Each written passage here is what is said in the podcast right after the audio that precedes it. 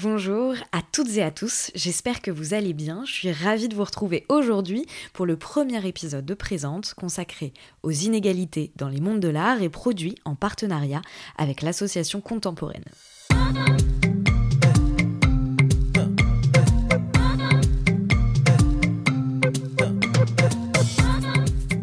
Présente est un podcast dans lequel je souhaite porter au jour ce qui vient en amont puis en aval de l'art contemporain. Mes questions portent donc rarement sur les œuvres en elles-mêmes, mais davantage sur toutes les réflexions et les doutes qui gravitent autour de celles-ci. Car ici, je m'intéresse d'abord à la manière dont la vie de mon invité impacte son travail, puis à l'inverse, à la façon dont son travail vient impacter sa vie. Dans Présente, j'essaye de mener les conversations comme j'ai l'habitude de le faire en tant que critique d'art, dans les ateliers d'artistes ou à la terrasse des cafés, sauf qu'ici nous sommes enregistrés et vous vous avez la possibilité de tout écouter. Mais aujourd'hui, exceptionnellement, je ne me suis pas rendue dans l'atelier d'un ou d'une artiste pour discuter de son travail, mais j'ai partagé mon micro avec Flora Feta et Mathilde Rouillet, qui, au-delà d'être deux de mes très bonnes amies, sont aussi des bénévoles au sein de Contemporaine. Contemporaine, c'est une association composée d'une trentaine de membres qui luttent pour offrir les mêmes opportunités, une meilleure représentation et une rémunération équivalente pour les artistes contemporaines dans un cadre bienveillant. L'association se déploie entre Paris et Marseille et propose des accompagnements, des formations, des tables rondes ou encore des expositions. À force d'échanger toutes les trois sur ces sujets, nous avons souhaité penser une série de podcasts qui portent euh, le nom d'un cycle de recherche par la pratique que Mathilde et Flora ont fondé au sein de leur asso. La série s'appelle Féminisme intersectionnel et territoire artistique, le tout au pluriel, et elle est composée de quatre épisodes.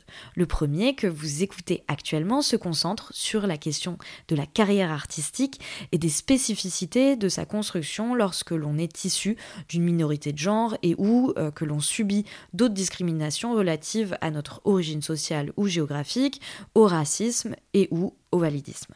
Pour ce faire, nous avons choisi d'inviter deux spécialistes des carrières artistiques, si je puis dire. Olivier Arnaïs, qui est une artiste qui vit et travaille à Bruxelles. En 2020, elle a créé le jeu L'art et ma carrière, qui aborde la question de la sous-représentation des femmes et des minorités de genre dans le monde de l'art contemporain. Et Mathilde Provençal, sociologue et autrice d'une thèse intitulée Artistes, mais femmes, formation, carrière et réputation dans l'art contemporain, et qui mène actuellement un projet de recherche sur les violences de genre dans euh, les écoles d'art entre reproduction et dénonciation.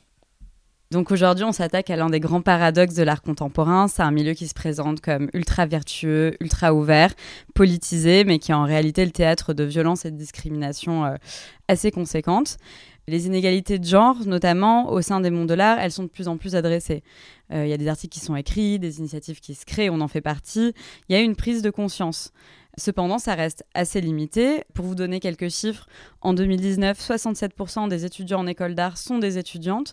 Pourtant, seuls 20% d'entre elles sont soutenues par des fonds publics à la suite de leurs études, contre 80% pour les hommes, et leur revenu est 24% inférieur à celui de leurs collègues masculins. Les raisons de ces écarts, elles sont nombreuses, elles sont multifactorielles et elles sont profondes. D'abord parce qu'elles reposent sur deux millénaires de patriarcat, ce qui fait pas mal de retard et un système bien établi qui n'entend pas se laisser démonter aisément. Pour lutter contre ça, il y a des associations, il y a des individus qui sont attaqués à la réécriture d'une histoire de l'art qui a été écrite par et pour des hommes et dont les, les notions qu'ils ont construites la légitiment, celle de génie notamment, et on en parlera plus tard.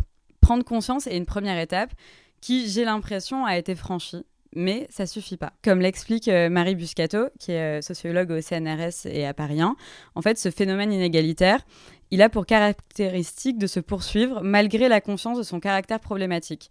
Et donc, ça a un impact concret et quotidien qui se traduit par toute une série de violences et de discriminations. Et ça, pourquoi? Parce que la question qui se pose, c'est qui prend conscience et de quoi est-ce qu'on prend conscience? Qui? Est-ce que c'est les individus au travers d'initiatives militantes et de pratiques privées Est-ce que c'est les institutions? Est-ce que c'est les instances politiques? Quoi C'est-à-dire de quoi parle-t-on exactement? Est-ce qu'il s'agit euh, de la disparité de représentation des artistes femmes au sein des programmations et des expositions? Est-ce qu'il s'agit des discriminations au sein d'un champ professionnel qui est loin d'être neutre? Et plus largement, est-ce qu'on parle d'un plafond de verre, de déterminismes sociaux et de phénomènes d'autosélection et d'auto-éviction? Si bien sûr on peut pas nier qu'il y a une reconnaissance par les pouvoirs publics du problème, avec notamment euh, la feuille de route égalité 2019-2022 du ministère de la Culture, il y a une réponse politique qui doit être apportée aujourd'hui. Sans ça, on va continuer à assister à une évaporation des artistes contemporains après la sortie des écoles d'art. Il y a plein de freins, ils sont par bien des aspects similaires à d'autres secteurs, à d'autres champs de la société, euh, et ils vont résulter à la fois de discrimination directe et d'un cumul de facteurs socio-économiques qui font que les trajectoires entre artistes hommes cisgenres et artistes s'identifiant et étant perçus comme femmes divergent. Donc il y a évidemment la précarité économique des artistes qui a un effet d'autant plus grand sur les personnes s'identifiant comme femmes et ou issues d'autres minorités, euh, classe populaire, personnes racisées, euh, euh, éloignement géographique aussi ça compte. Éloignement pardon du centre qui est Paris en France, ça compte.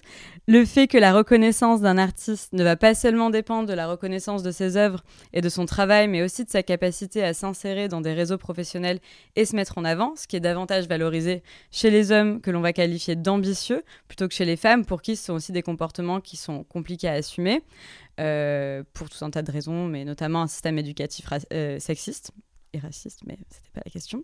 Euh, il y a une grande perte de subjectivité et une mise en compétition des individus qui n'est pas toujours compatible avec l'idéal sororal qu'on essaie de défendre. Tout ceci a pour euh, conséquence donc des phénomènes d'auto-éviction, d'autosélection, c'est-à-dire euh, on va s'orienter davantage vers du travail salarié par exemple, plutôt qu'être travailleuse indépendante. Il y a le poids de la parentalité et de la conjugalité, il y a la question de la maternité. Et bien sûr, il y a les discriminations directes, c'est-à-dire celles qui touchent à la considération du travail artistique. Donc, c'est-à-dire, on va qualifier certains travaux de féminins parce qu'ils euh, sont affiliés à certains médiums, ou concrètement à la carrière, donc harcèlement sexuel, discrimination, euh, la maternité, euh, agression qui vient du fait qu'on est encore dans un milieu qui est très fortement masculin, blanc, âgé et bourgeois notamment au niveau de nos instances de décision. C'est en partant de tous ces constats que Contemporaine a été fondée, et c'est pour en parler que nous avons invité Olivia Hernaïs et Mathilde Provençal. Peut-être avant de, vous laisser complètement euh, driver cette conversation, petite parenthèse, il nous semblait important de, préciser que dans le cadre de ce podcast, le terme de femme va souvent revenir, car les enquêtes de nos invités euh, sont, très largement des femmes euh, cisgenres.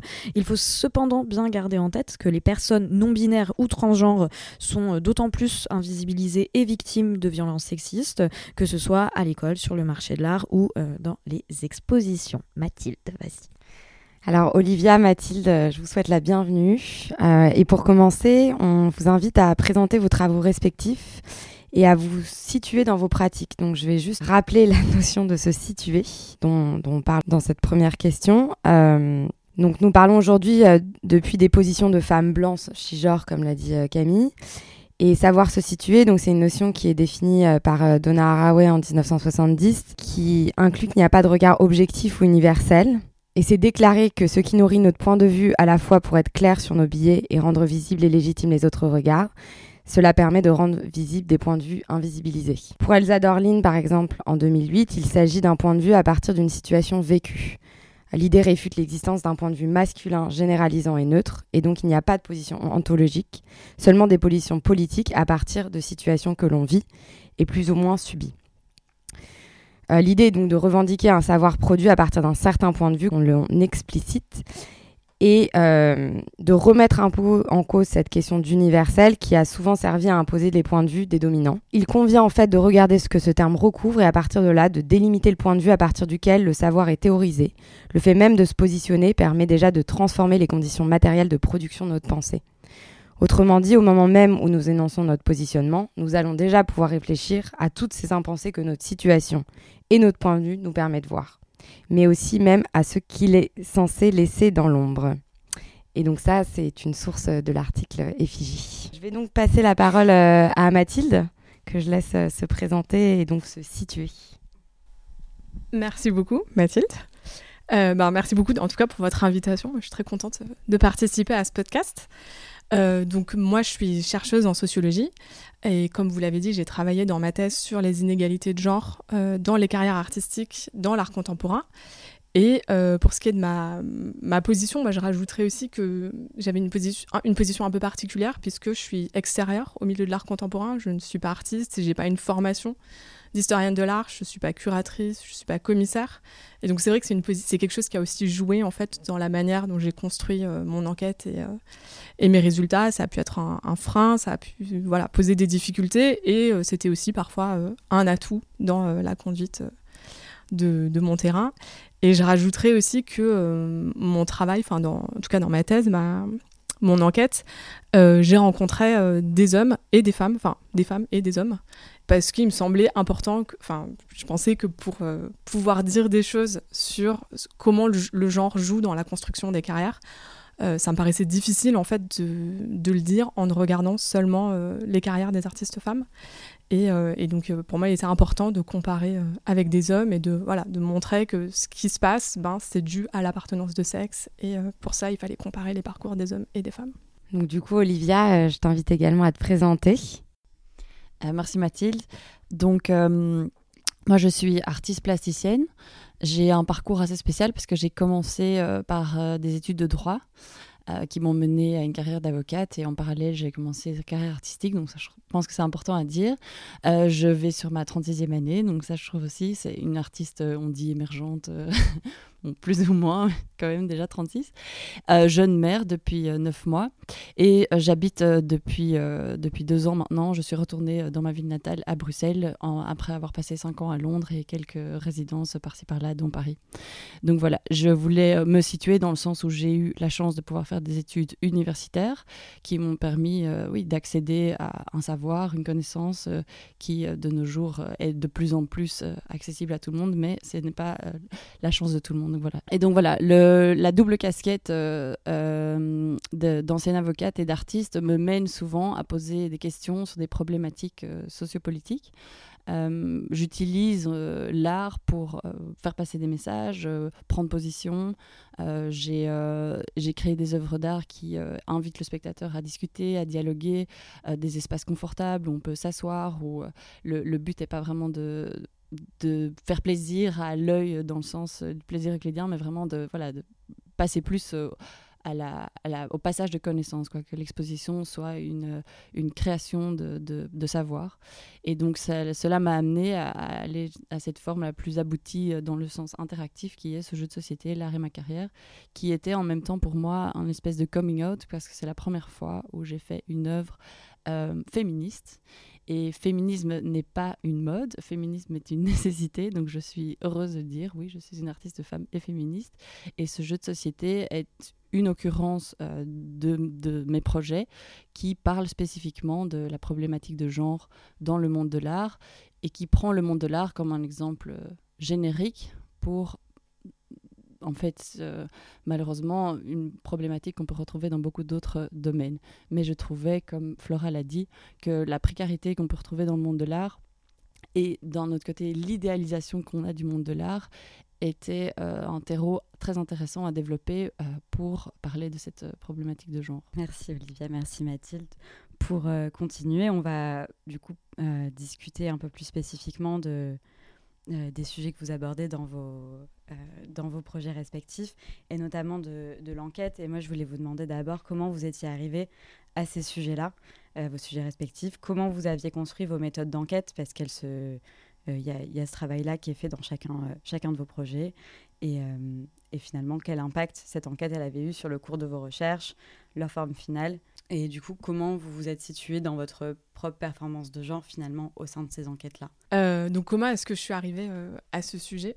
Euh, Donc moi, comme je l'ai dit, à la base, j'ai fait des études de, sociologie. Et en fait, l'idée de ma thèse, le questionnement, il est venu en fait pendant une année d'échange que j'ai fait donc pendant mes études dans une université américaine au nord de Chicago où euh, en fait j'avais décidé de choisir, enfin j'avais choisi de suivre un séminaire ou des cours que j'aurais pas forcément eu l'opportunité de suivre euh, en France.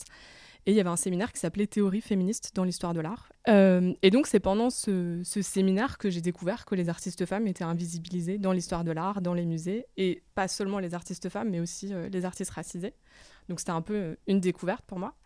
Euh, et, c'était un, séminaire où on lisait beaucoup en fait d'historiennes de l'art qui ont fait euh, ce qu'on appelle une histoire additionnelle, donc euh, qui redécouvrent des artistes femmes, qui les incluent dans le canon de l'histoire de l'art, et des, historiennes de l'art qui, qui sont allées plus loin en fait que, cette, que, que, cette, que ces travaux et qui ont dit bah, en fait il faut pas seulement il s'agit pas seulement d'ajouter des femmes au canon mais il faudrait peut-être aussi réfléchir à la manière dont est construit l'histoire de l'art réfléchir voilà aux notions qu'on mobilise la question du génie comment est-ce qu'on écrit et comment est-ce qu'on construit cette histoire quel concept on utilise donc on lisait aussi beaucoup voilà de travaux plus critiques qui déconstruisent l'histoire de l'art et beaucoup de enfin on lisait beaucoup de psychanalyse aussi et, mais finalement, en fait, on parlait peu de la situation des artistes les plus contemporaines, des artistes euh, émergentes. Tu te qualifiais d'artiste émergente tout à l'heure, Olivia. Et, euh, et, je constatais qu'aujourd'hui encore, donc là j'étais aux États-Unis, mais je voyais bien que que ce soit aux États-Unis ou en France, aujourd'hui encore, les artistes femmes restent sous-représentées, euh, pas seulement au centre Pompidou ou dans les endroits les plus prestigieux, mais aussi dans les centres d'art, dans les fracs, dans les. tout à l'heure, tu parlais des subventions publiques, enfin voilà. Euh, et, finalement, je trouvais que le séminaire posait des... Enfin, les questions étaient hyper intéressantes, mais la manière d'y répondre et les réponses à apporter, moi, euh, voilà, j'avais envie d'aller plus loin. Et donc, euh, ma thèse, elle est vraiment née de l'envie de comprendre ce paradoxe de cette sous-représentation des artistes femmes sur le marché de l'art, dans les institutions de l'art contemporain, alors qu'elles sont majoritaires dans les écoles et qu'elles représentent en France presque la moitié quand même de la population des artistes plasticiens. Et donc, j'avais vraiment envie de comprendre ce paradoxe à partir d'une approche sociologique. Euh, de mon côté, euh, j'ai en fait j'ai longtemps fermé les yeux sur le fait que j'étais une femme. Pour moi, euh, être artiste femme, c'était faire de l'art comme un homme. Et le sexe, le genre n'importait pas. Donc c'était, je pensais que j'étais féministe en niant ma féminité en fait. Je m'en suis rendu compte il y a trois ans et là, j'ai décidé qu'il était peut-être temps que, que je partage euh, ma découverte avec d'autres gens. Et j'ai vu vite un engouement quand j'ai lancé euh, ce projet d'adapter un jeu de société qui s'appelle Carrière, Career en anglais, à la carrière des femmes, des femmes artistes de nos jours. Et au départ, j'avais recréé le jeu toute seule, mais j'avais l'impression que j'avais exagéré les, les exemples que c'était trop stéréotypé, que j'en avais rajouté une couche. Et donc c'est là où j'ai commencé un petit travail de sociologue. Donc j'ai d'abord envoyé des mails euh, à deux, trois euh, potes artistes, euh, les artistes avec qui j'étais en résidence en Espagne à ce moment-là. Et puis ça a vraiment eu un effet boule de neige très, très, très, très, très rapide. Et c'est là où je me suis rendu compte qu'il y avait une nécessité de, de, développer ce projet. Et c'est comme si ce projet, ben, dès le départ, ne m'appartenait plus.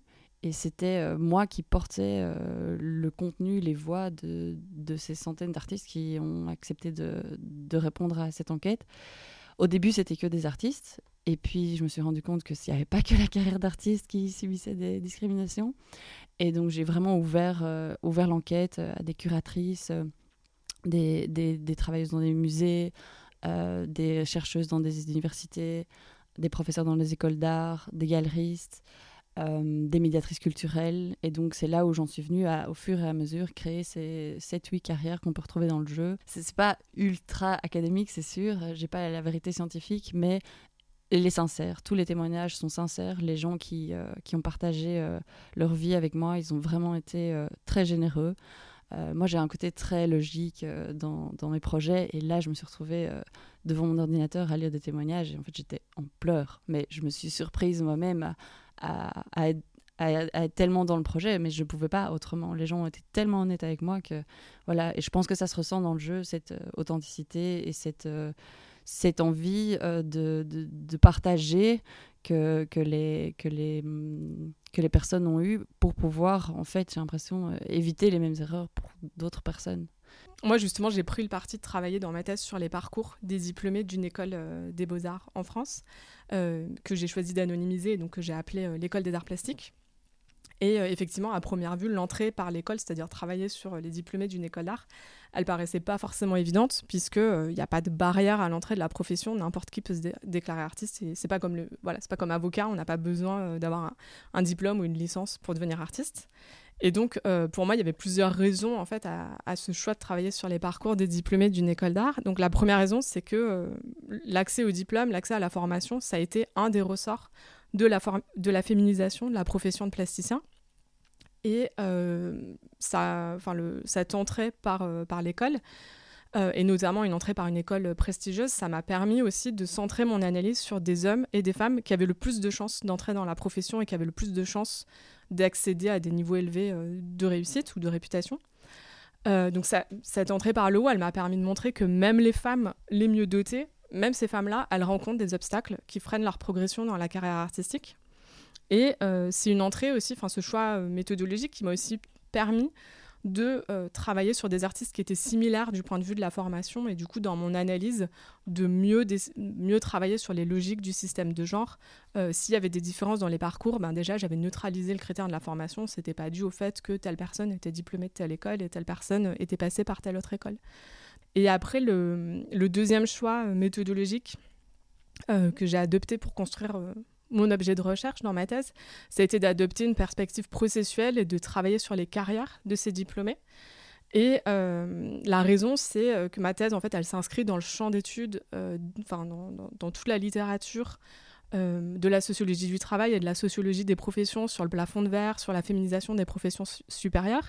Et donc, j'ai fait l'hypothèse que les obstacles rencontrés pour accéder au plus haut niveau de la réputation artistique et de la réputation économique, ces obstacles, ils ne se concentrent pas au plus haut niveau justement de, euh, de, la, de la hiérarchie professionnelle, mais euh, ces obstacles qui se cumulent tout au long des carrières artistiques. Et donc pour moi, l'objet, c'était pas d'étudier comment est-ce qu'on accède, euh, enfin comment est-ce qu'on obtient une exposition au Centre Pompidou, comment est-ce qu'on accède au plus haut niveau de réputation économique ou marchande sur, dans, les, dans les ventes aux enchères. Euh, ou comment est-ce qu'on accède par exemple aux 100 premières places d'un palmarès euh, artistique euh, super prestigieux. Mais c'était vraiment voilà, de comprendre comment se construisent ces inégalités tout au long des carrières artistiques. Et donc dans ma thèse, j'ai analysé tous les processus informels et cumulatifs qui jouent à différents moments, aux différentes étapes de la carrière et qui vont produire des inégalités de genre dans l'art contemporain. Mathilde, moi j'ai lu des articles et euh, je trouvais ça intéressant et à chaque fois j'étais là, mais oui, mais ça c'est une case du jeu et ça je retrouve, et ça je retrouve dans le jeu et en fait j'ai l'impression qu'on a vraiment fait des enquêtes parallèles. Je trouvais ça intéressant quand tu disais euh, les enfin, quels sont les obstacles et, ces obstacles sont souvent liés aux stéréotypes qu'on peut avoir. Donc par exemple euh, être régisseur dans une galerie, mais la plupart du temps les galeries ne vont pas engager une régisseuse parce qu'ils vont se dire oui elle n'est pas assez elle va être maladroite, elle va pas bien accrocher les cadres, elle peut pas porter des poids, etc. Et, euh, et, et ça se retrouve dans le jeu. Quoi. Là, moi, j'ai décidé que non, euh, la, la, femme pouvait être régisseuse dans une, dans une galerie et ça lui ouvrait des opportunités euh, au lieu d'avoir des métiers plus liés au care, comme médiatrice culturelle, qui vont être des métiers souvent pour des ateliers avec les enfants, etc., où on va de, nouveau retrouver la place traditionnelle de, de la, la femme, la femme et le côté maternel. Et donc, c'est vraiment, vraiment amusant et je pense que c'est intéressant que, que, que, tu nous expliques quelques exemples qui sont aussi anonymisés, sortis de tes articles. On pense que c'est des anecdotes, mais c'est l'accumulation de, ces, de ces petites histoires qui crée la grande histoire et qui, qui crée cette situation de statu quo, en fait. Ouais, bah du coup, je vais peut-être revenir sur enfin, justement comment est-ce que j'ai accumulé tous ces témoignages et comment est-ce que j'ai rencontré ces personnes. Et, euh, et alors, euh, je reprécise, euh, je reprécise j'ai pas. quand je dis que j'ai travaillé sur les parcours des diplômés d'une école d'art, moi, je les ai rencontrés après l'école, en fait. Et au début, quand j'ai commencé, euh, quand j'ai fait les premiers entretiens, donc euh, avec ces diplômés qui étaient, euh, enfin, qui avaient une pratique artistique ou qui n'en avaient plus, en fait, qui étaient, voilà, qui, faisaient autre chose. moi, je pensais pas m'intéresser à ce qui se passait dans l'école. Enfin, je me disais, je vais regarder ce qui se passe après. Et je me disais, bah, en fait, c'est, voilà, ça doit être la maternité, c'est les, stéréotypes, c'est comment fonctionne ce milieu, c'est ça qui doit jouer, c'est, ça qui, c'est là que sont les obstacles. Et en fait, très vite, je me suis rendu compte en faisant les entretiens que, bah, en fait, pour comprendre ce qui se passait après, j'avais quand même besoin de regarder ce qui se passait dans l'école, de poser des questions aussi sur leur parcours euh, dans l'école. Donc, dans mes entretiens, euh, qui sont des entretiens biographiques, où vraiment je reviens sur tout leur parcours, euh, j'ai aussi conduit, donc, bah, comme toi, enfin, des, enfin, j'ai aussi rencontré, en fait, des les personnes qui travaillent dans le milieu de l'art contemporain parce que euh, ben, je me rendais compte que pour comprendre aussi comment fonctionnait ce milieu-là, ben, j'avais aussi besoin de comprendre euh, ce que faisaient les personnes qui accompagnent les artistes, qui promeuvent leur travail, qui les défendent, mais aussi qui évaluent et qui sélectionnent en fait les artistes à différents moments. Enfin, quand on accepte un artiste dans une galerie, bah, d'une certaine manière, c'est une évaluation, c'est un processus de sélection, même s'il n'est pas toujours voilà, formalisé. Donc euh, j'ai rencontré des galeristes, des commissaires, des curateurs, des curatrices, euh, des conservateurs, des membres du ministère de la Culture et euh, des collectionneurs aussi avec un fort pouvoir de prescription. Et ces personnes-là m'ont aussi permis en fait de, rencontrer des artistes et de, voilà, de m'en donner d'autres contacts. Et, et j'ai aussi travaillé avec des données, des données quantitatives, en fait, des données statistiques. j'ai construit en fait une, une, base de données pour objectiver en fait le parcours de ces diplômés donc euh, j'ai utilisé un, palmarès d'artistes qui s'appelle euh, Artfax, qui est comme une, énorme base de données en fait euh, de la visibilité des artistes dans l'art contemporain. Et j'ai regardé, enfin j'ai fait une première base de données de tous les diplômés de l'école depuis, depuis 1995. Et je suis allée voir qui apparaissait dans Artfax. Et après, donc j'ai construit une base de données à partir de ça pour avoir des informations sur la réputation et pour comprendre comment se construisait la visibilité et la réputation euh, dans l'art contemporain. Et moi, ce que je me suis rendu compte, en fait, en interviewant tous ces, travailleuses du monde de l'art, bon, je veux aussi rappeler que j'ai interviewé des hommes aussi, donc on dirait plutôt 20% d'hommes, à qui j'ai demandé de partager euh, voilà, les expériences aussi de discrimination qu'ils ont pu vivre. Ils m'ont surtout donné les exemples euh, en tant que témoins de situation. Donc, parce qu'à un moment donné, quand je construisais le jeu, je pensais peut-être parler de la carrière d'artiste et travailleur du monde de l'art en général. Et puis au fur et à mesure des interviews, euh, j'ai senti qu'il y avait encore vraiment une urgence dans la carrière de femme. je croyais qu'il y en avait plus tellement, par exemple au Royaume-Uni où j'ai été basée pendant 5 ans, mais en fait, si, c'est juste que voilà, les, Anglais sont plus polis, donc on en parle moins. Mais il y a aussi encore une énorme urgence là, même s'il y a une représentation plus grande des artistes dans les grandes institutions. Euh, donc c'est un petit peu une façade. Euh, parfois, on a l'impression qu'ils sont, voilà, ils sont plus, euh, plus loin dans le processus, mais en fait, pas, pas tellement plus loin. Et, et en faisant ces interviews, en fait, la chose contre laquelle je trouve qu'on devrait tous lutter. Et c'est pour ça que quand j'organise des parties de jeu, j'ai insisté auprès de Flora et Mathilde pour avoir euh, voilà, des gens de toutes générations, de tous horizons, de différentes euh, de différents genres donc avoir aussi des hommes qui jouent est-ce que je me suis rendu compte que la plupart des stratégies des artistes euh, et curatrice, euh, euh, médiatrice culturelle qui avait vécu euh, trop de situations de discrimination, trop de situations d'agression, qui n'en pouvait plus de lutter dans, dans l'écosystème global du monde de l'art, avait décidé de se recréer une bulle de, de, de, personnes bienveillantes qui pensent comme elles, qui ont les mêmes valeurs qu'elles, et je le comprends tout à fait. Et c'est pour ça que dans les sessions, j'essaye vraiment le plus possible, déjà en interne, quand je joue dans une institution, de jouer avec l'équipe, de la stagiaire jusqu'à la directrice ou directeur, pour comprendre, ok, est-ce que cette institution a une atmosphère euh, où tout le monde se sent bien euh, La dernière chose que je veux, c'est que ce jeu que j'ai créé pour lutter contre la discrimination soit instrumentalisé lui-même. Et donc ça, c'est une de mes conditions. Et, euh, et puis après, j'essaye vraiment, de, dans la communication, de dire, voilà, ce jeu s'adresse aux hommes et aux femmes. Pas seulement aux femmes, ça parle de la carte de femme, et l'idée, c'est de se mettre dans la peau des femmes pour essayer de, oui, de recréer un, un espace public, une police, là où voilà, les gens n'ont pas les mêmes points de vue, les gens ont des expériences différentes, et c'est quand le débat naît qu'on peut avancer ensemble et réfléchir à la structure, le paradigme, le cadre dans lequel on vit tous. Et ce jeu de société, pour moi, c'est vraiment voilà, prendre un, recul sur la bulle dans laquelle on est tous et de l'observer de l'extérieur. C'est ça que j'ai essayé de créer en faisant ce jeu. Je trouve ça hyper intéressant ce que tu dis sur euh, ces, hum, ces, sphères séparées et qui se, en fait, qui se rencontrent plus, puisque moi je me retrouve évidemment là-dedans euh, euh, en tant que jeune femme œuvrant dans cet écosystème complexe.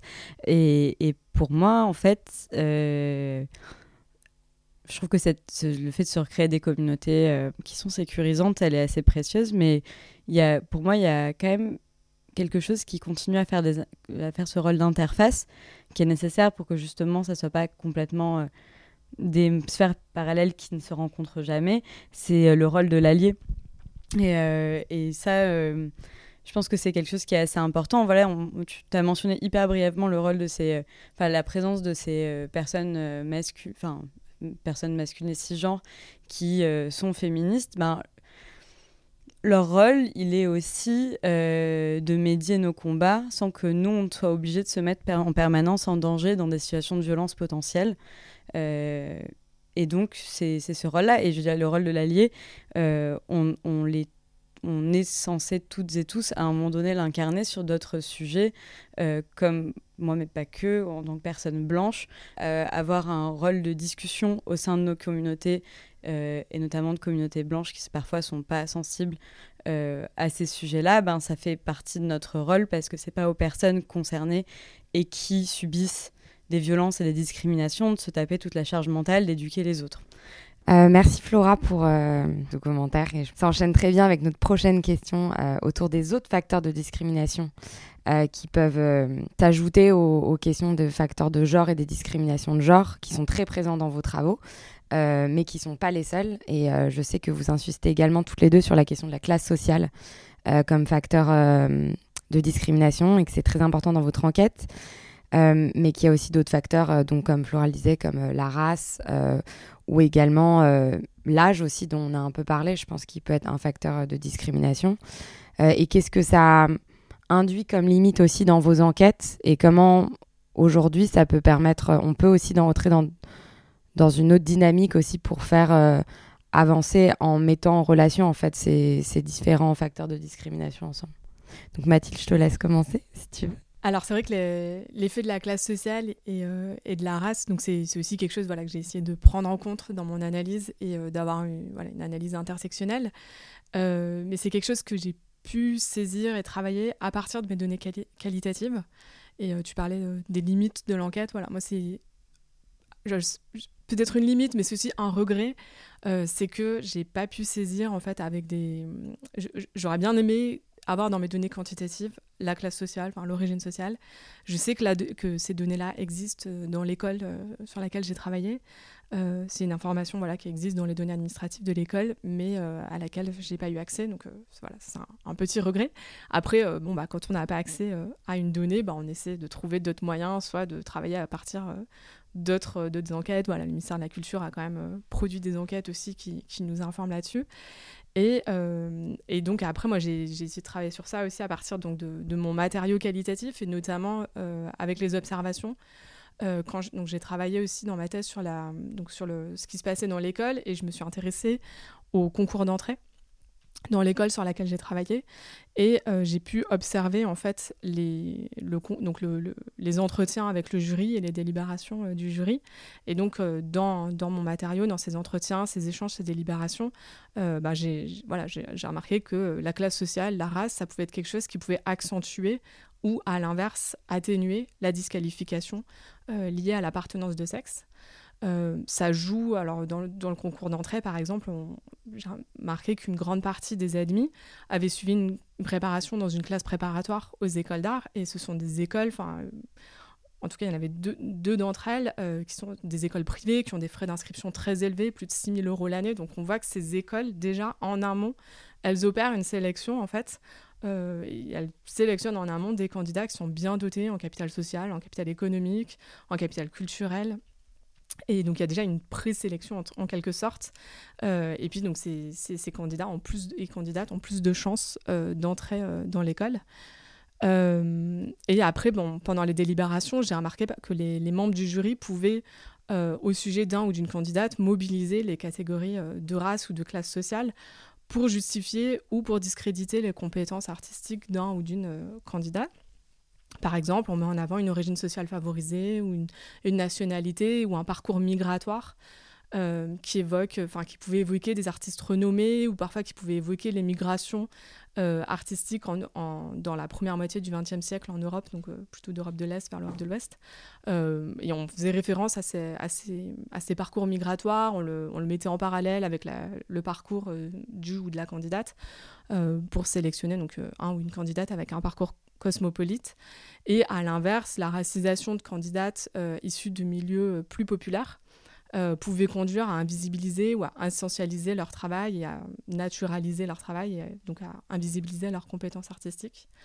J'ai aussi remarqué qu'il y avait des stéréotypes et des, préjugés qui jouaient très fortement contre l'admission, enfin la sélection des, des candidats d'origine asiatique. Donc c'est un, voilà, c'est des exemples de comment est-ce que la classe sociale ou comment est-ce que la, race peut jouer pour voilà, dans certains cas, favoriser ou atténuer la disqualification liée au sexe, et dans d'autres cas, euh, à l'inverse, accentuer euh, cette disqualification. Donc de mon côté, j'ai euh, aussi évidemment euh, essayé de refléter la complexité du monde de l'art contemporain et du monde court. Donc euh, le jeu de société et carrière dont je me suis inspirée au départ est très américain. Tout le monde commence avec le même salaire, tout le monde a la même chance dans la vie. Donc ça, hop, j'ai tout de suite cassé. On lance le dé, chacun a un niveau de salaire différent. Il y en a qui ont beaucoup plus de chance et qui commencent avec un super bon salaire, d'autres qui sont à zéro. Et puis, euh, j'ai évidemment, euh, voilà, dans certaines cases, euh, tu, peux faire un stage parce que tes parents te soutiennent, tu dois pas payer ton loyer parce que tu, peux encore vivre chez tes parents ou bien tu as un prêt que tu dois rembourser universitaire ou pas. Donc, la classe sociale est présente dans toutes les carrières. On la ressent au fur et à mesure du jeu. La carrière d'artiste est la seule carrière qui ne passe pas par le jour de paye, donc j'ai voulu voilà, montrer qu'elle était encore la, plus précaire. Euh, les personnes euh, de couleur sont présentes dans le jeu, évidemment. J'ai choisi en fait euh, chaque carrière représentée par une figurine qui est inspirée par une personne que je connais, qui a souvent aussi répondu évidemment au questionnaire. Et donc la carrière d'historienne de l'art, chercheuse à l'université et une amie qui travaille en, en, Angleterre et qui voilà se fait un inviter à un symposium euh, l'art et féminisme parce qu'elle est la personne de couleur et qu'on a besoin d'une personne de couleur. Donc elle gagne 4 euh, points de gloire, mais elle perd de cœur parce qu'elle sent que voilà, il y, a un souci. On l'invite pour ses capacités ou on l'invite parce qu'on a besoin de remplir un quota. Donc c'est aussi ça le, souci, je pense, euh, dans beaucoup d'institutions, c'est cette idée de discrimination. On a besoin d'un quota de femmes, mais on a aussi maintenant besoin d'un quota de femmes racisées. évidemment je n'ai pas pu aller de façon super approfondie dans ce thème-là. Et j'ai décidé voilà que c'était une femme qui vivait en Occident. Donc c'est pas une femme qui vient d'un pays euh, d'un pays euh, émergent qui a dû vraiment lutter pour avoir le plus de bourses possible des visas etc pour venir faire une éducation ici. Donc c'est quand même une femme qui a pu avoir un niveau universitaire. La plupart des gens qui ont répondu au questionnaire je, je leur demandais ok euh, jusqu'à quel niveau universitaire vous avez été? Est-ce que vous avez un job fixe? Est-ce que vous êtes soutenu par une galerie? Est-ce que vous avez des subsides? Est-ce que vous avez un travail salarié donc toutes les données on va dire euh, euh, de conditions de vie euh, étaient assez claires dans mes réponses. et la plupart des gens qui ont répondu ont eu la chance d'avoir accès à un niveau universitaire. Donc c'est une, classe sociale moyenne qui a, qui a pu, qui a pu s'éduquer grâce aux infrastructures des universités en France, en Belgique, en Angleterre, euh, et, comme tu disais, Mathilde, l'idée de, cette session de jeu euh, suivie d'un workshop, c'est justement de, vider le jeu de son contenu et de proposer aux joueurs et aux joueuses de se réapproprier euh, ce thème en mettant un input de leur propre vie. Et comme je dis toujours, j'ai fait une enquête à un moment D sur trois pays, mais l'idée c'est vraiment d'utiliser euh, d'utiliser ce squelette de jeu pour se réapproprier et pour donner l'occasion à des artistes transgenres, à des artistes euh, racisés qui ont, oui, qui ont envie peut-être de faire un jeu. Ce serait super intéressant, mais moi j'avais pas la voix pour ça et, je, et à un moment donné je me suis dit ok, il faut que je reste focus sur une spécificité parce que sinon ça va, ça va se diluer et ça va perdre euh, de sa force. Et donc l'idée que j'ai maintenant, c'est plutôt d'offrir ce, modèle pour euh, développer d'autres versions et pour permettre à, d'autres communautés de, de, de, de se l'approprier et de l'utiliser. Et évidemment, dans quelques mois, quand la première édition sera épuisée, je mettrai euh, à disposition sur mon site internet euh, une version papier qu'on peut imprimer chez soi et qu'on peut jouer. J'ai déjà, euh, ben, je suis déjà assez contente.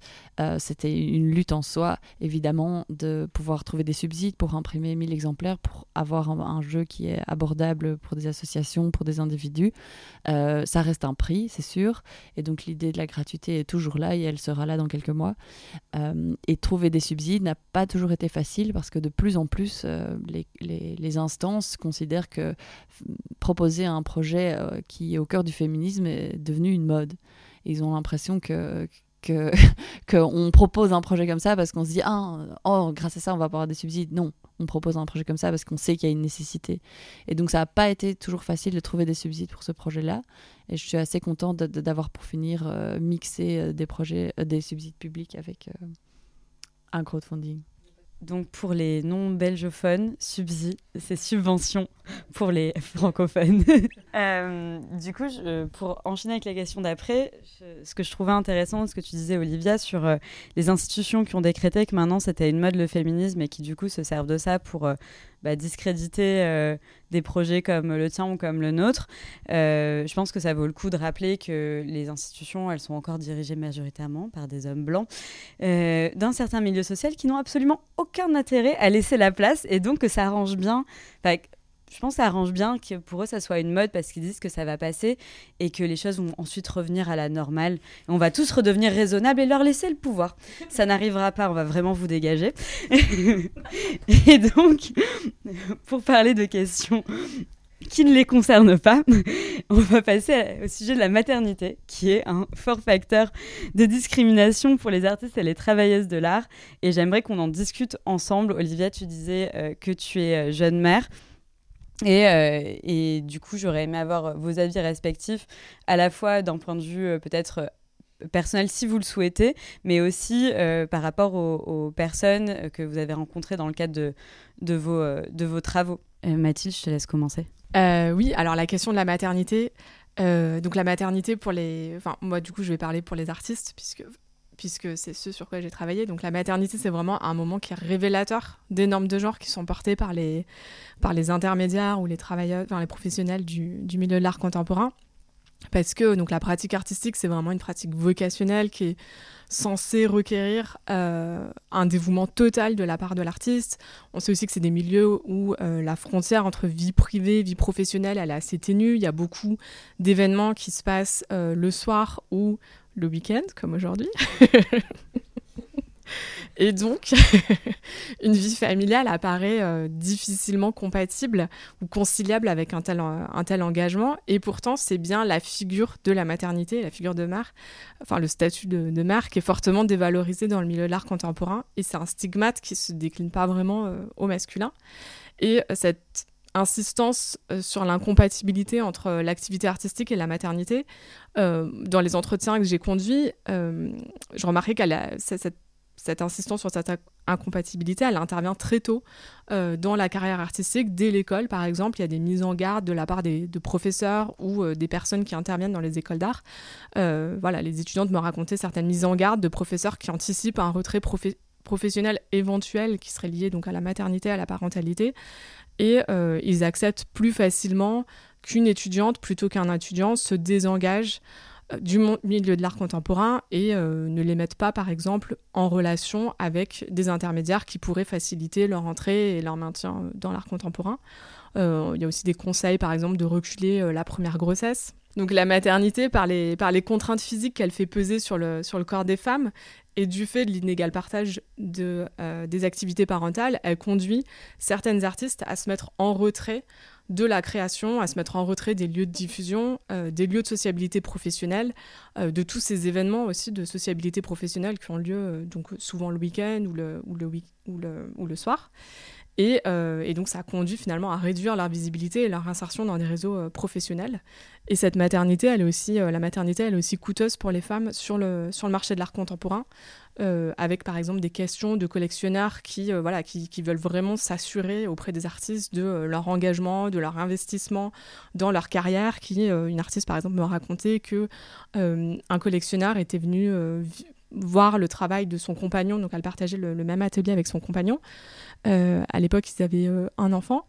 Et euh, le soir, le collectionneur a rappelé l'artiste en lui demandant si elle, si elle prévoyait d'avoir d'autres enfants. Mais il n'a pas posé la question à son compagnon. Donc il y avait vraiment voilà l'idée de s'assurer de l'investissement de l'artiste dans, dans, sa carrière. Euh, elle écoutait sur la maternité, elle écoutait sur le marché de l'art contemporain parce que parfois, euh, voilà, certaines galeries arrêtent aussi de travailler avec des artistes euh, au moment, enfin, à la naissance de l'enfant.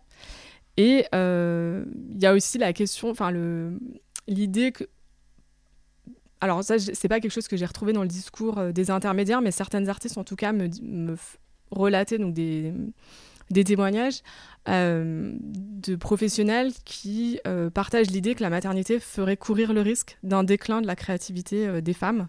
En gros, l'enfant serait leur plus belle œuvre. Et leur travail est alors considéré à l'aune de la maternité. Enfin, on, considère que si elles travaillent sur telle ou telle question, c'est parce qu'elles ont eu un enfant. Donc finalement, il y a une naturalisation du potentiel artistique des femmes.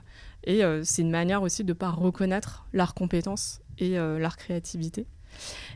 Et toi, Olivia, du coup, comment tu interprètes cette question de la maternité dans ton travail, mais aussi dans, dans, dans le jeu en tant qu'artiste? Donc, euh, la maternité, euh, quand j'ai mm, créé le questionnaire, euh, au fur et à mesure de, des réponses des artistes et des travailleuses du monde de l'art, j'ai adapté mon questionnaire, évidemment, et la maternité est venue assez rapidement. Et on peut dire qu'un des exemples euh, personnel que j'ai mis dans le jeu, c'est exactement ce que tu disais, Mathilde. C'est une mise en garde, un avertissement d'un de mes professeurs qui, dira, qui, qui m'a dit à moi euh, Oui, mais toi, toi, toi, de toute façon, tu vas te marier, avoir des enfants. Et c'était pas du tout une remarque méchante, en fait. Il constatait ce qui se passait. Et il, avait l'air même triste de se dire, OK, encore une artiste qui a du talent et qui va disparaître euh, parce que le système n'est pas fait pour euh, des artistes femmes qui veulent aussi créer des familles. Et donc, euh, dans le jeu, on, on, est souvent confronté à ce phénomène d'auto-éviction où c'est pas qu'on nous rejette, c'est qu'on n'a pas les infrastructures pour, on n'a pas les ressources pour, et donc on décide voilà, il y a deux chemins, et soit c'est la maternité, soit c'est essayer de continuer à se battre pour devenir une artiste et pouvoir en vivre. Et donc c'est vraiment, c'est vraiment ça euh, que je veux aborder dans le jeu il pointe pas une personne en particulier. C'est pas euh, les hommes sont méchants, euh, les femmes en souffrent. Non, c'est beaucoup plus complexe que ça. Il y a la, question de la solidarité entre femmes. Comment est-ce qu'une femme qui décide d'être mère va se faire juger par sa bosse ou pas, ou par la galerie avec laquelle elle travaille? Parce que c'est pas non plus que des galeristes hommes qui vont décider de ne plus travailler avec des, artistes femmes qui ont, qui ont décidé d'avoir un enfant. C'est la figure. Euh, même du galeriste qui se dit ok le, le système euh, est compétitif euh, euh, je peux pas parier sur sur sur une femme qui va avoir un enfant parce que ça veut dire que pendant deux ans elle va pas avoir les structures qui vont la soutenir elle va devoir vraiment se consacrer à ça. Et donc c'est vraiment cette question de comment améliorer le système lui-même pour pouvoir donner les chances aux femmes de ne pas renoncer à la maternité, si elles le veulent, évidemment. Hein. Il n'y a, pas du tout de, pression. Euh, est-ce que notre système est créé pour, de façon optimale? Euh, Devoir jongler tout le temps entre une carrière professionnelle et une vie de famille, euh, pour beaucoup de, pour beaucoup de métiers, c'est vraiment très compliqué.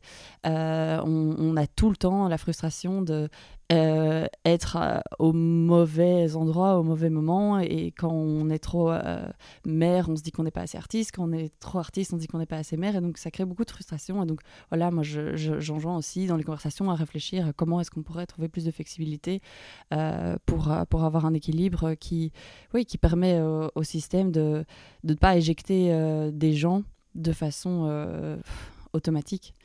Et donc, euh, dans le jeu, il y a beaucoup de carrières, pas toutes les carrières, qui abordent les questions de maternité, qui abordent les questions aussi de, comme tu disais, euh, est-ce qu'on peut, on peut être mère et garder un potentiel de création, de réflexion, une, capacité intellectuelle optimale? Et là, ça se, ça se reflète plus dans la carrière de chercheuse académique qui est un exemple euh, voilà, euh, tiré à nouveau de la réalité où voilà, ton, collègue te dit ton cerveau a plongé euh, dans ton utérus. Que veux-tu? Que veux-tu faire? Et donc dans le jeu, tu passes ton tour parce que tu es tellement abasourdi que c'est juste pas quoi dire. voilà, tu passes ton tour et tu perds deux points de cœur. Voilà. C'est ça qui se passe toujours malheureusement la réalité, c'est associer le fait qu'on peut pas euh, à, associer, avoir euh, mené les deux de front.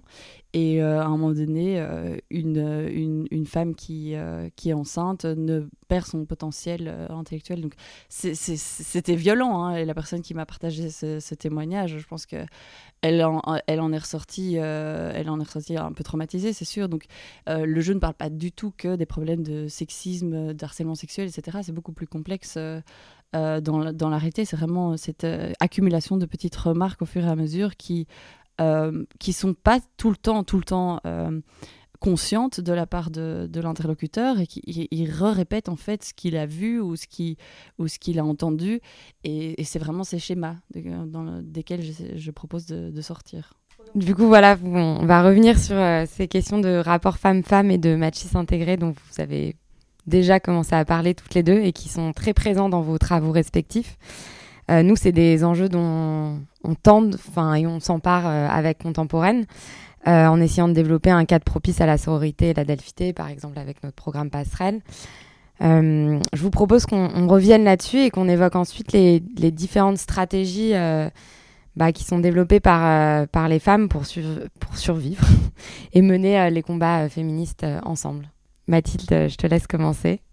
oui, alors moi je vais peut-être aller un peu en contrepoint. D'abord, peut-être pour rappeler quand même que c'est pas parce qu'on est une femme qu'on va soutenir les femmes en fait parce que il euh, y a aussi euh, voilà il y a aussi beaucoup de femmes qui euh, ne qui ne soutiennent pas ou qui peuvent partager aussi des préjugés ou des stéréotypes et que les tous les mécanismes voilà informels de discrimination qui sont pas forcément aussi conscients euh, bah, c'est pas juste les hommes en fait. Il y a aussi des femmes. Euh, euh, tout à l'heure, tu disais que beaucoup de structures étaient dirigées par des hommes blancs, mais c'est le, les structures les plus prestigieuses. Il y, a, aussi beaucoup de structures dans le milieu de l'art contemporain où la majorité, enfin, les femmes sont majoritaires. après, les femmes, effectivement, peuvent aussi être, être des ressources moi, dans les, dans les, dans la, quand, je, quand je travaillais sur la construction, la manière dont on construit un réseau et dont on accumule des, ressources professionnelles quand on est une artiste, euh, je remarquais qu'effectivement, que les artistes que j'avais interviewés, euh, soit, enfin, certaines s'appuyaient justement sur, les, sur des intermédiaires euh, féminines, euh, parce partager la même expérience, où il pouvait y avoir une compréhension de certains enjeux. Donc Mathilde, lui, tu disais la, rivalité entre femmes, évidemment, c'est pas parce qu'on est une femme qu'on aide les femmes, et ça je m'en suis rendu compte assez rapidement euh, dans, les témoignages que j'ai reçus. Euh, personnellement, je ne l'avais pas vécu. Euh, et c'était plutôt des témoignages par rapport à des travailleuses dans des institutions, en fait. Là, on le retrouve dans la, carrière de, conservatrice de musée. la première case, c'est la directrice qui t'interviewe, doute que tu aies les épaules pour le poste.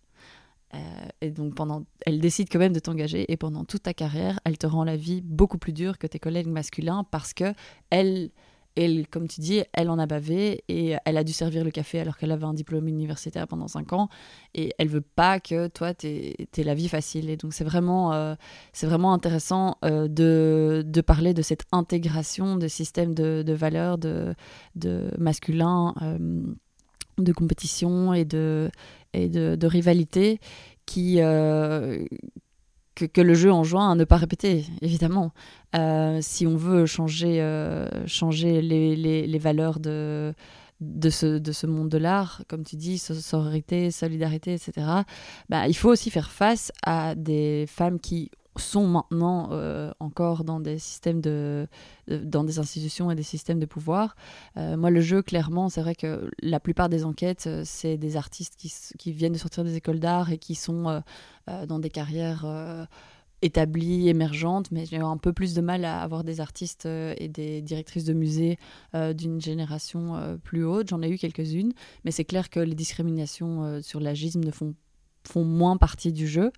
Euh, les carrières sont chronologiques, donc tu commences en tant que, jeune artiste ou jeune stagiaire dans une institution et puis tu termines avec un poste un peu plus de pouvoir euh, dans les cas où ça se passe bien. Euh, mais c'est sûr que dans les, dans les idées d'appropriation du jeu, je pense que euh, là maintenant bientôt, tout bientôt, euh, je vais rentrer dans la middle carrière et je vais faire face à des discriminations d'une autre sorte. Donc euh, c'est intéressant dans cette idée d'intersectionnalité. C'est pas seulement le genre, c'est pas seulement la race, l'âge est aussi très important.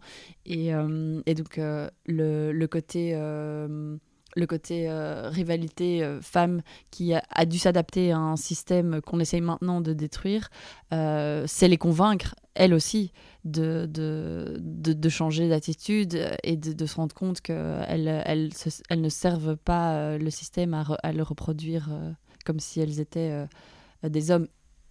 Oui, sur la question de l'âge aussi, il y a, y a, aussi des barrières objectives, entre guillemets, avec le fait que beaucoup de, de prix, de bourses, voire parfois de résidences, ont une limite d'âge, en fait il euh, y a beaucoup de choses qui sont réservées aux moins de 40 ans. Et puis en fait, après, il n'y a, pas forcément des choses pour les plus de 40 ans. Ou alors, il y a certains prix où c'est euh, après 40 ans ou 50 ans, mais avec un niveau de réputation euh, très très élevé.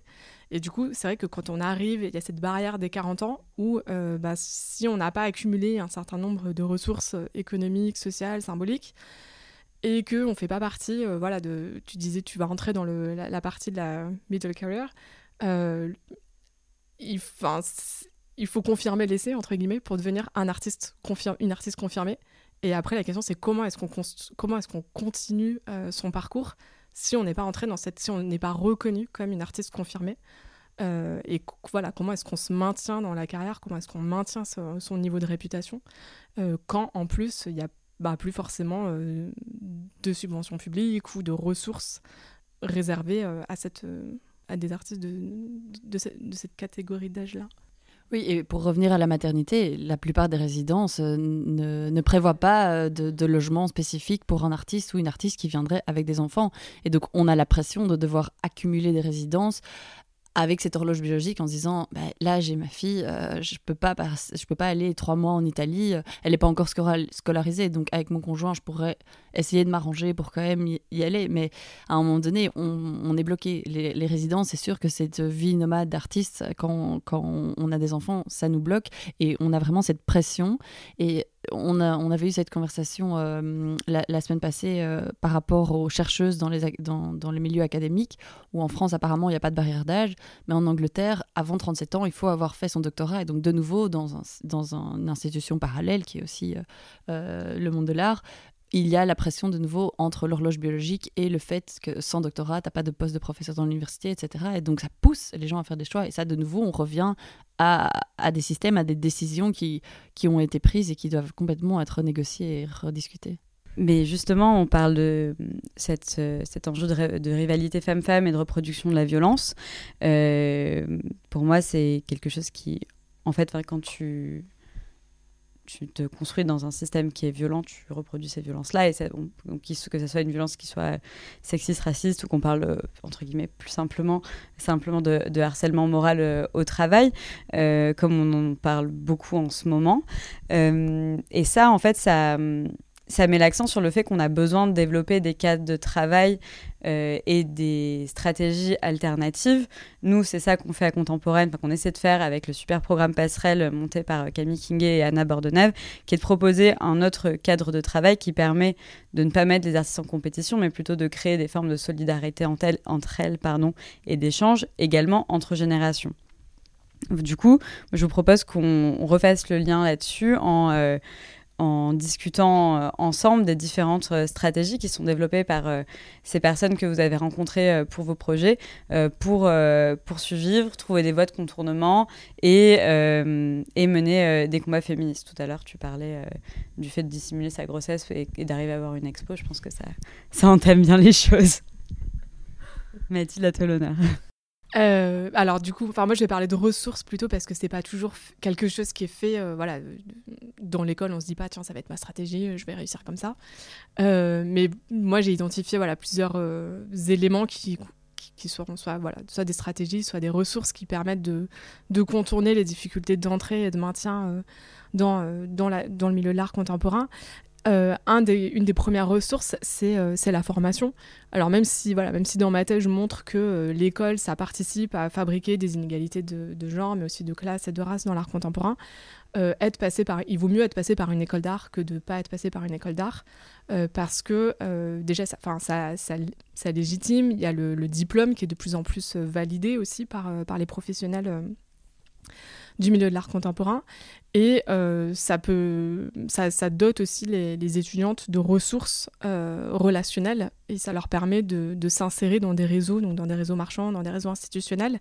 Euh, mais ces ressources, elles suffisent pas. En fait, ça, facilite l'entrée, mais ça suffit pas sur le long terme pour mener une carrière voilà, sur le long terme. Une, deuxième ressource aussi que j'avais identifiée, c'est les appuis masculins. Donc certaines, euh, par exemple, certaines étudiantes ont bénéficié euh, de la cooptation masculine et du soutien d'un mentor, leur chef d'atelier par exemple, au moment d'entrer dans l'art contemporain.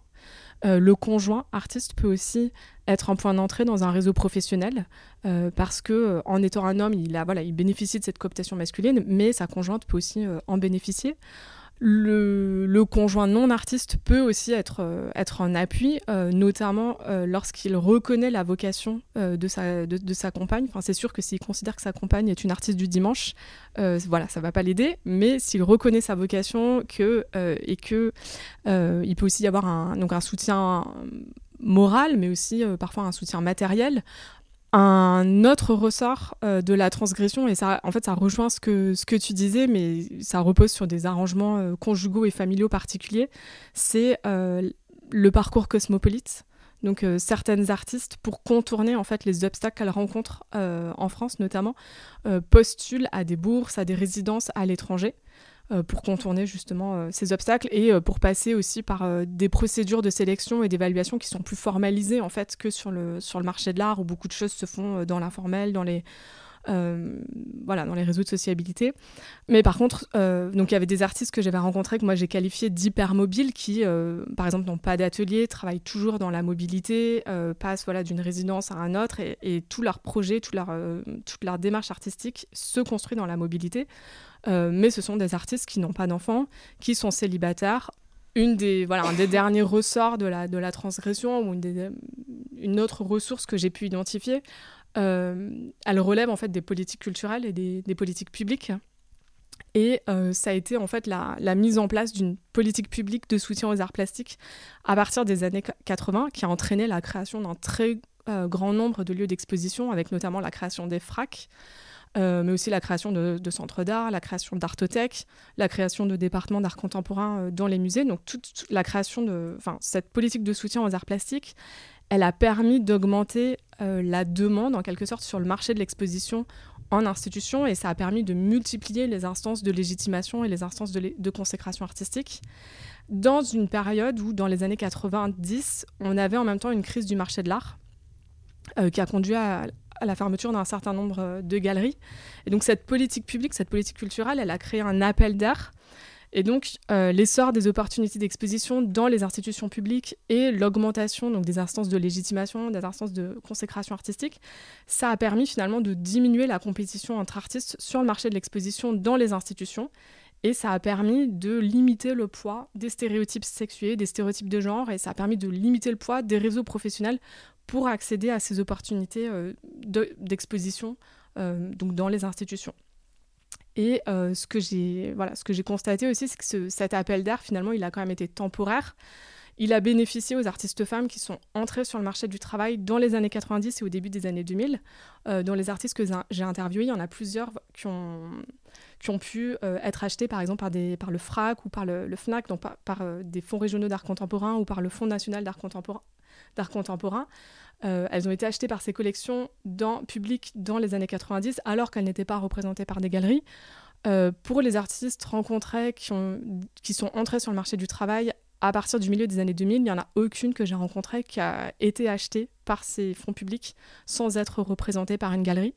Et donc on a vraiment, euh, voilà, cet appel d'air, il a été temporaire et aujourd'hui on a à nouveau un renversement une inversion à nouveau des cercles de reconnaissance où les intermédiaires qui sont liés au marché de l'art euh, sont prépondérants en fait.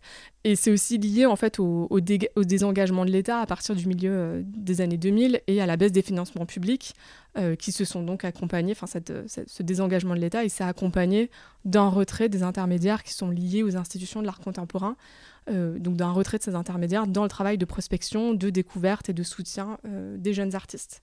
Et donc finalement, la discrimination des femmes sur le marché de l'art contemporain, elle est plus euh, compensée par un soutien des institutions publiques, ce qui freine en fait leur, euh, voilà, leur accès et leur maintien au plus haut niveau euh, de la hiérarchie artistique. Donc cette question des, des politiques publiques et de la politique culturelle, il me semble que c'est une question importante aussi. Et c'est quelque chose qui est discuté actuellement dans d'autres... Il me semble que c'est une question qui est peut-être plus prise en charge par d'autres milieux artistiques, notamment le cinéma par exemple, euh, ou le, spectacle vivant, qui sont aussi des milieux qui sont plus structurés en fait, où, euh, bon, parce qu'il y a le statut des intermittents, qu'il y a, voilà, il y a une, tradition de mobilisation, il y a des syndicats, et c'est un secteur euh, voilà, qui est plus, plus structuré, avec des collectifs qui prennent aussi en charge ces questions, et ce qui est peut-être pour l'instant un peu moins le cas dans l'art contemporain. Donc évidemment, le, le, jeu, à la fin, on le gagne. Donc ça veut dire qu'on a trouvé des solutions pour surmonter tous ces obstacles.